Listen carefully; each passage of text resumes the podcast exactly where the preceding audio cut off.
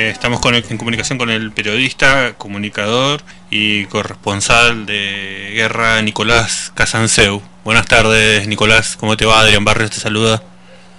¿Qué tal, Adrián? Un gusto. ¿Cómo estás? Muy bien, muy bien. Eh, un, honor, la verdad, tener la posibilidad de estar en contacto con usted. Eh, el señor Casanseu cubrió varios conflictos bélicos como el de Nicaragua, Salvador, Guatemala, Líbano, Irak y por supuesto la guerra de Malvinas. ¿Es esto es así? ¿Me equivoco en alguna, Nicolás? ¿Me equivoqué en alguno de los conflictos bélicos o es así? No, está bien, está bien. Anduve por distintos lugares. También estuve en Guatemala, una serie de lugares, sí. Ah, este, buenísimo. siempre me atrajo el periodismo que cubre eh, el, situaciones tensas, difíciles, extremas. Es muy rico observar las situaciones extremas porque se ve lo mejor y lo peor del ser humano, ¿no? Se caen todas las caretas. Buenísimo. Eh, sí, sí, hemos seguido bastante tus, notas y tus relatos y hay un, punto central eh, que me ha llamado bastante la, atención y que es con el que por lo general vos terminas las notas. Entonces en, en este en esta oportunidad quería empezar la nota como por general vos la terminás, que es esta, mm, esta versión eh, desmalvinizadora que vos referencia constantemente, como desde el punto de vista de la comunicación, que vos haces mucho foco en ese discurso que, que prende, que prendió por lo general en, la población argentina, que es como que eh, fue un conflicto de un borracho amanecido y que prendió bastante en, toda la población, que es más que nada el discurso que creo que vos decís en reiteradas oportunidades, que fue el discurso que los ingleses en general buscaban. Sí, lamentablemente eh, padecemos todavía ese fenómeno llamado desmalinización, que no es otra cosa que una forma de censura, porque nos han lavado el cerebro, nos han vendido una visión totalmente falsa de la guerra de Malvinas y el pueblo argentino a 38 años de esa experiencia no tiene idea de lo que pasó allí. ¿Y por qué nos han vendido esa idea eh, falsa? ¿A quién le sirve eso? Hay que entender que la guerra no tiene como fin único, ni siquiera principal, derrotar al ejército enemigo, sino poner de rodillas ese pueblo para que no lo vuelva a intentar. Y eso es lo que de alguna manera han querido lograr los ingleses, lo dijo un lord inglés eh, apenas ocho días después de, revolcar a los argentinos en el fango de la humillación, así ni sus nietos fantasían con recuperar las islas. Y eso es lo que ha logrado esta campaña de despenalización en que se ha pintado todo de color negro, se han ocultado los blancos, ¿qué son los blancos? Los hechos heroicos de nuestros combatientes que reconocen hasta los propios militares ingleses y eh, acá los han ocultado y se niegan sistemáticamente. La mayoría directamente los ignora. Eh, nosotros sin darnos cuenta venimos repitiendo tesis de la propaganda inglesa de aquella época y esto no es conspirativismo, ni mucho menos. Nosotros, por ejemplo, hemos leído o escuchado mil veces que los políticos o los periodistas dicen que fue una guerra absurda, que fue una loca aventura. Son términos exactos de los panfletos que los ingleses destinaban a los soldados argentinos durante la guerra, que los locutores uruguayos les hacían a favor de leérselos por radio, radios que la mayoría de nosotros escuchábamos en las islas. Y, y así toda una serie de ideas, fuerzas falaces que han pintado la Argentina a la, gesta argentina de Malvinas con colores grises, tristes, por lo cual la gente les da la espalda y no conoce lo que realmente pasó.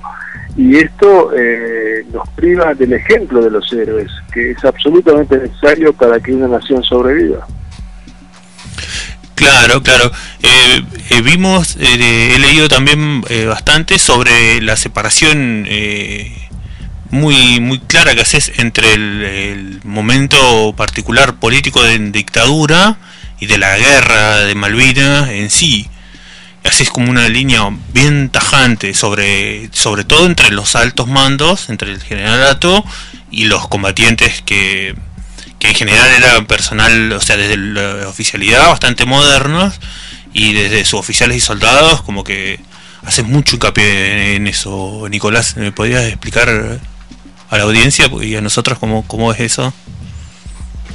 Bueno, porque yo sostengo, eh, puedo probarlo, de que Malvinas coincidió solo cronológicamente con ese régimen militar, porque fue la antítesis, fue una guerra limpia, en tanto que los militares antes de Malvinas utilizaron métodos de guerra sucia, eh, fue una guerra noble, eh, abierta, no como eh, la que llevaron a cabo los militares del proceso para combatir a la guerrilla terrorista. Había que combatirla, pero había que combatirla con la ley en la mano y a cara descubierta y a la luz del día, cosa para la cual no tuvieron coraje.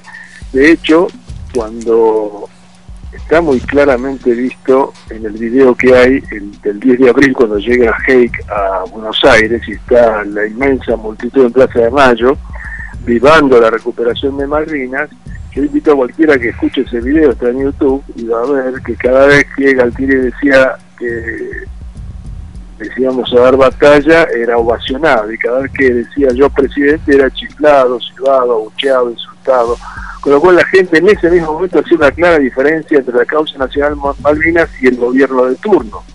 Y de hecho, los generales, eh, primero que cayeron en una trampa, no que hicieron una guerra contra Malvinas, contra los ingleses en Malvinas, jamás hubieran tenido coraje para hacerlo. Si no se entiende que cayeron en una trampa y después no pudieron dar marcha atrás, no se puede entender Malvinas. Pero lejos de eso, de querer ir a la guerra, eh, también sabotearon el esfuerzo bélico argentino, nunca eh, se jugaron ellos, ni nunca realmente jugaron al país en una guerra, estaban pidiendo todo el tiempo a ver cuándo llegaba el cese de fuego, eh, andaban como pisando huevos para no ofender demasiado a los ingleses y particularmente a los kelpers, los ingleses isleños, a los que les daban privilegios y los dejaban circular libremente por las islas y comunicarse incluso con la flota, con lo cual eso ya lindaba con traición a la patria. Ah, ese tipo de detalles, por eso es muy es muy enriquecedor el, testimonio de alguien que estuvo ahí, porque por ahí hay mucho que, que se le se divulga o lo divulgan demasiado, toca de oído, o estuvo, estuvo en la parte continental, o directamente no estuvo y habla como si hubiese estado con un fal en la mano en, en, en alguna de las batallas. Otra, otra pregunta, Nicolás, ¿cómo, ¿cómo llegaste a ser corresponsal de guerra? Porque como, como vi, eh, no, no llegaste, no cubriste solamente una guerra. ¿Cómo, cómo es el proceso o, o cómo fue el tuyo por lo menos? Bueno, primero y principal hay que hacer la diferencia entre periodista en zona hostil o zona de riesgo y corresponsal de guerra porque según la definición de la Convención de Ginebra, el corresponsal de guerra es aquel que acompaña el esfuerzo bélico de su país y por lo tanto debe estar supeditado a los mandos militares de su país y si cae prisionero tiene que ser tratado de la misma manera que cualquier soldado. Eso es un corresponsal de guerra. Entonces el periodista que va por las suyas o enviado por una empresa a cubrir un, evento caliente, eh, eh, ese no, no califica como corresponsal de guerra, sino que es periodista en zona hostil. A mí, como te decía anteriormente, siempre me, atrajeron eh, las situaciones extremas, porque ahí se ve todo lo, mejor y lo peor del ser humano, y, y uno puede observar como un león lo parecía se convierte en un cordero y un cordero saca pecho y se convierte en un león. Eh, se ve lo mejor y lo peor, se ve a la persona buena convertirse prácticamente en santo y, a la mala en un malvado este, extremadamente malvado. Y además está el tema de la adrenalina, porque la pequeña cantidad de miedo existe, es agradable, y la gran cantidad de miedo es la que paraliza. Eh, esa adrenalina lo hace a uno sentirse muy vivo, eh, es, casi adictivo, de hecho es adictivo, yo he conocido periodistas que coleccionaban guerras, iban por la décima, la undécima y terminaron la guerra y buscaban otra, porque necesitaban de eso como si fuera opio. Eh, es una sensación muy poderosa, muy fuerte, que también para el que no se paraliza eh, y aunque no sea políticamente correcto decirlo, es muy agradable. Ah, muy, muy, interesante el, eh, el testimonio, la respuesta, ¿quién, quién lo diría, no? Que la mayoría la mayoría de la población lo evitaría y un, y un corresponsal va derecho al, al teatro de operaciones. Eh, desde otro desde otro punto de vista, el tema de los datos de la guerra. Eh, por ahí leí de que eh, los ingleses tenían una forma muy particular de contar las bajas propias, que no, no contaban todas las nacionalidades como bajas propias. ¿cómo, ¿Cómo es eso, Nicolás? Bueno, los ingleses protegen su orgullo nacional, no como nosotros, y entonces esconden las bajas porque para ellos era una gran vergüenza que un pequeño país, Sudaca, les estuviera a punto de hacer morder el polvo, ¿no? Como lo reconocen sus propios jefes militares. Entonces, este, yo estoy absolutamente convencido de que ellos minimizan sus bajas. Por supuesto, eh, no de una manera grosera, porque son inteligentes, las disimulan, te dicen chocaron dos helicópteros y murieron los comandos que tripulaban esos helicópteros, o chocaron dos aviones Harrier, eh, o por ejemplo, eh, esto es poco sabido, que el 60% más o menos de la tripulación de los buques de guerra ingleses eran chinos, y los chinos muertos, ¿quién va a ir a controlar este, eh, en, su lugar de origen, si, si murieron o no murieron y dónde murieron. Por supuesto es mucho más difícil esconder eh, la muerte de un anglosajón, pero hay, hay pruebas muy claras, ¿no? Eh, hundimos un barco que se fue a pique en 20 minutos, están las fotos que arme como una tea y los ingleses hablan de cinco muertos. O por ejemplo yo tengo testimonios de, gente que combatió eh, hasta cuerpo a cuerpo con los ingleses, por ejemplo, el cabo Baruso, que salva al teniente Echeverría en ese combate nocturno en Monte Harriet, él me contaba que después de que lo toman prisionero, a la madrugada siguiente los ingleses le hacen juntar cadáveres de ingleses, y él junta seis, sin embargo me dice Cabo Baruso que en ese relato sobre ese combate, los ingleses solamente reconocen un muerto, o por ejemplo en el caso del combate de Top Malo House, el comando Horacio Losito, que cae gravemente herido, deja de tirar solamente cuando se desmaya por la pérdida de sangre, me contaba que como él era el más gravemente herido, lo llevan en helicóptero a operarlo los ingleses y al lado de él había tres cadáveres metidos en bolsas de cadáveres, unas bolsas negras, o sea, las bolsas estaban repletas, no, no es que estaban eh, vacías sin embargo los ingleses dicen que en el combate de Top Malo no tuvieron ninguna baja letal. Este, hola Nicolás, ¿cómo te va? Te habla Tony Gallardo. ¿Qué tal? Bueno, mi pregunta iba más que nada a, preguntarte, bueno, vos trabajabas para un canal estatal, ¿no es así? Eh, no es exacta eh, la fórmula porque no había canales privados. Sí. Todos eran estatales. Yo trabajaba para la televisión estatal porque no había ni un solo canal privado. Habían sido estatizados en el anterior gobierno peronista. Sí, bueno, la pregunta va más que nada al objetivo que este eh, la información que vos tenías, ¿vos sentiste que en algún momento fue ocultada en ese contexto histórico o fuiste censurado? Absolutamente, fue mi gran pesadilla. Yo tenía un oficial que ejercía la censura sobre lo que yo hacía en las islas y lo que se salvaba de la censura de él, este, yo lo enviaba al continente sin tener retorno de qué se mostraba o qué no se mostraba, porque era la época de los satélites, no veíamos televisión argentina en Malvinas, obviamente y solo al volver eh, me entero por mis compañeros de Canal 7 que del 90 al 95% del material que nosotros grabamos no solo no fue emitido, no fue mostrado, sino que fue destruido, clara muestra de que no era funcional a la propaganda triunfalista del momento. Nicolás, buenas tardes, Miguel Acuña te saluda. Hola, ¿qué tal?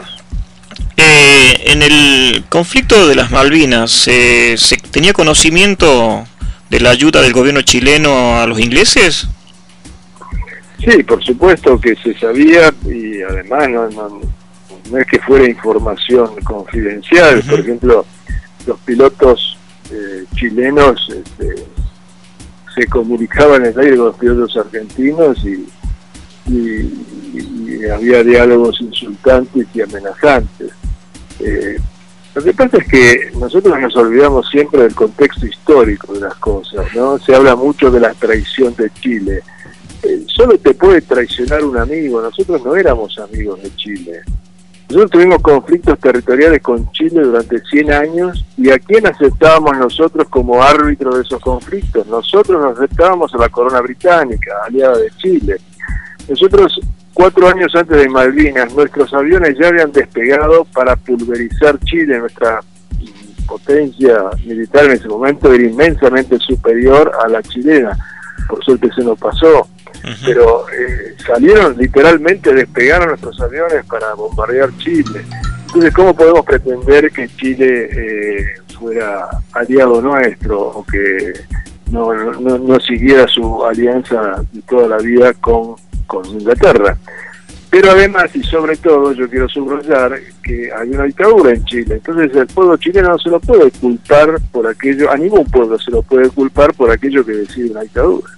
Pero, pero ellos negaron por mucho tiempo que no le habían dado eh, una ayuda eh, formal a, a, los ingleses hasta estos últimos años que reconocieron que sí fueron ayuda idónea en la guerra de las Malvinas. Ellos mismos este, ocultaban esa. No tanto tiempo, porque ya el jefe de la Fuerza Aérea Chilena, muy poco tiempo después de Malvinas, relató la ayuda que ellos brindaban. Ahora también está muy sobredimensionada esa ayuda, ¿no? Porque uno escucha que gente que dice que si Chile no hubiera ayudado, ganábamos la guerra, eso es una fantasía.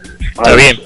Chile, Chile no, no, no, no fue un jugador demasiado importante no, no, no, no perdimos la guerra por la ayuda de Chile a los ingleses. Chile lo que hacía era comunicarle a los ingleses cuando salían nuestras escuadrillas para atacar la flota, por lo cual nuestras escuadrillas tenían que hacer una serie de maniobras para despistar a los chilenos.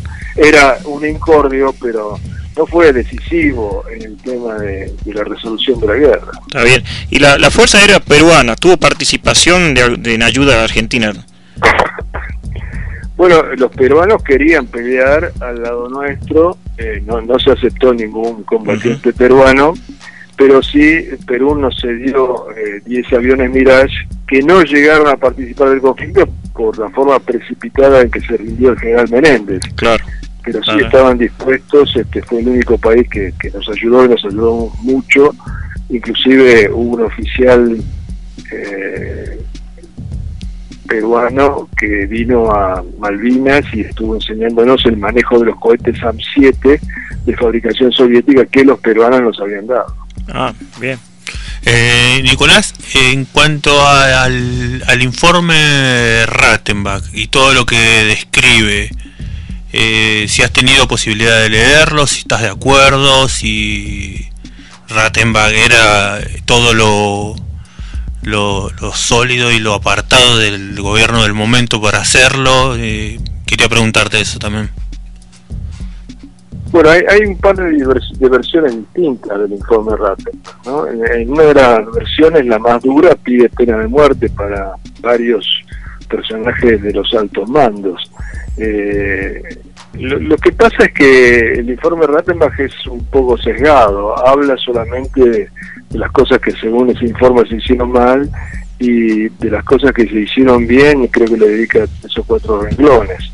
Y entonces nos proporciona una visión sesgada de la guerra. Por supuesto que hubo cosas que se hicieron mal y hubo mucha gente probablemente que merecería el fusilamiento, eh, pero hay que mostrar eh, todo. Eh, una verdad a medias es una mentira completa.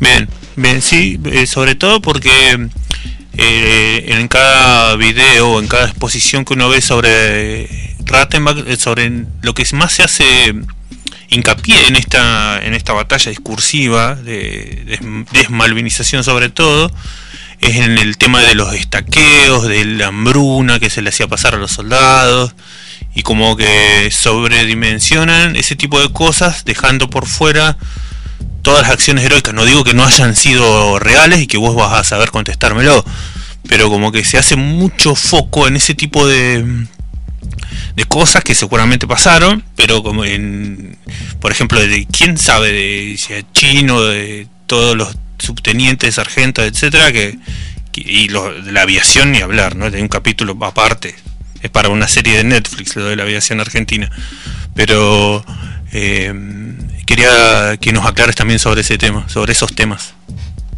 Sí, acá hay intereses ideológicos que quieren seguir demonizando a las Fuerzas Armadas y mezclando todo, la paja con el trigo, eh, que, quieren impedir que por lo menos eh, los guerreros de Malvinas sean reivindicados, porque eso es reivindicar parte de las Fuerzas Armadas y no se quiere, quizás no se quiere en parte para que el pueblo argentino siga teniendo una imagen negativa de sus Fuerzas Armadas y así tolere, como está tolerando en silencio, que carezcamos de ellas, porque en este momento estamos desarmados, no tenemos Fuerzas Armadas. Las Fuerzas Armadas son un plan, alcanza plata para pagar un sueldo y nada más, hay ni balas, ni barcos, ni aviones, ni nada.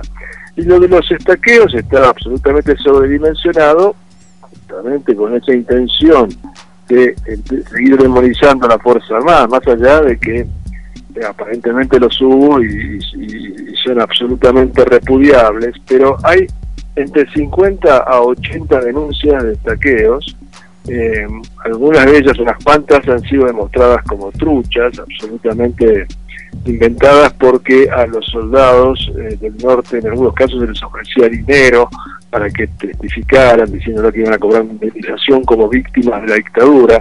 Pero supongamos que hay 50 casos reales de saqueos que están en la justicia. Sobre un universo de 10.000 soldados es el 0,005%, algo así. O sea, es eh, repudiable, pero demuestra a las claras esa cifra que no fue la regla, sino la excepción. Imbéciles hay en cualquier actividad humana. Eh, buenísimo, Nicolás. Reitero a toda nuestra audiencia, estamos en comunicación con el señor Nicolás Casanseu, eh, corresponsal de guerra, en, no en una, sino en varias, pero sobre todas las cosas una muy cara al sentimiento de soberanía nacional como es la guerra de Malvinas. Así es, Nicolás.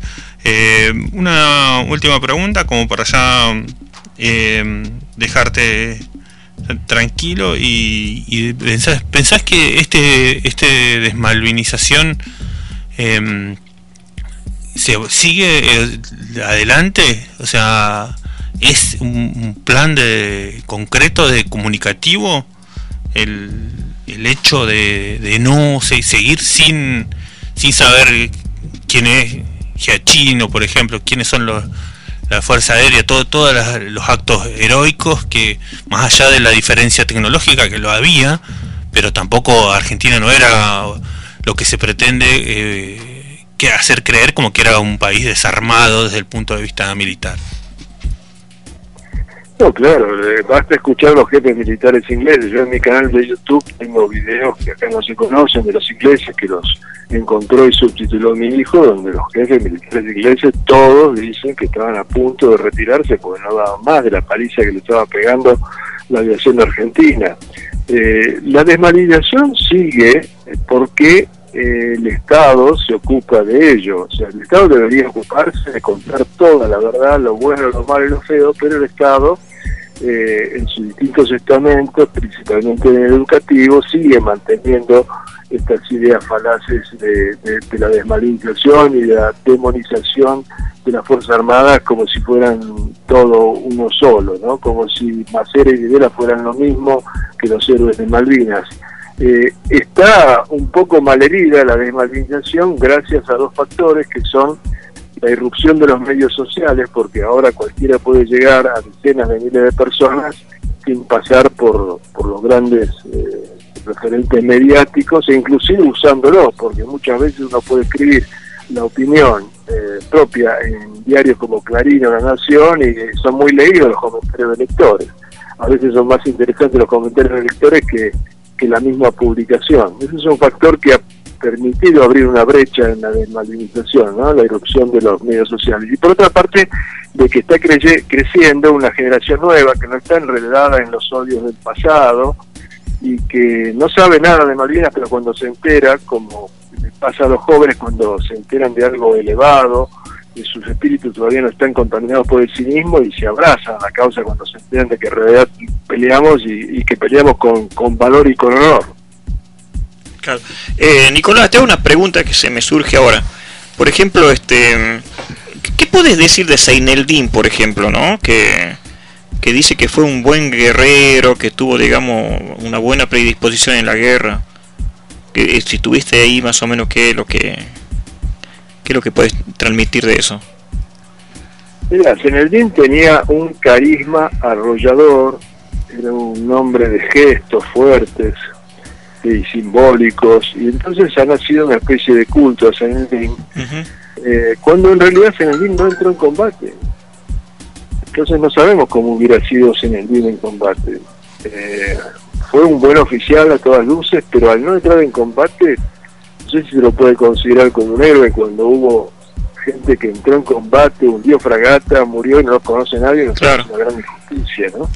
Eh, además eh, era un hombre de gran prestigio, a tal punto que cuando los oficiales de las compañías de comandos, hartos ya de ver la pasividad de Menéndez, le ofrecen a Senelín hacerse cargo de una defensa en serio de Puerto Argentino, en vez de Menéndez, declina el ofrecimiento y se niega a encabezar una defensa en serio.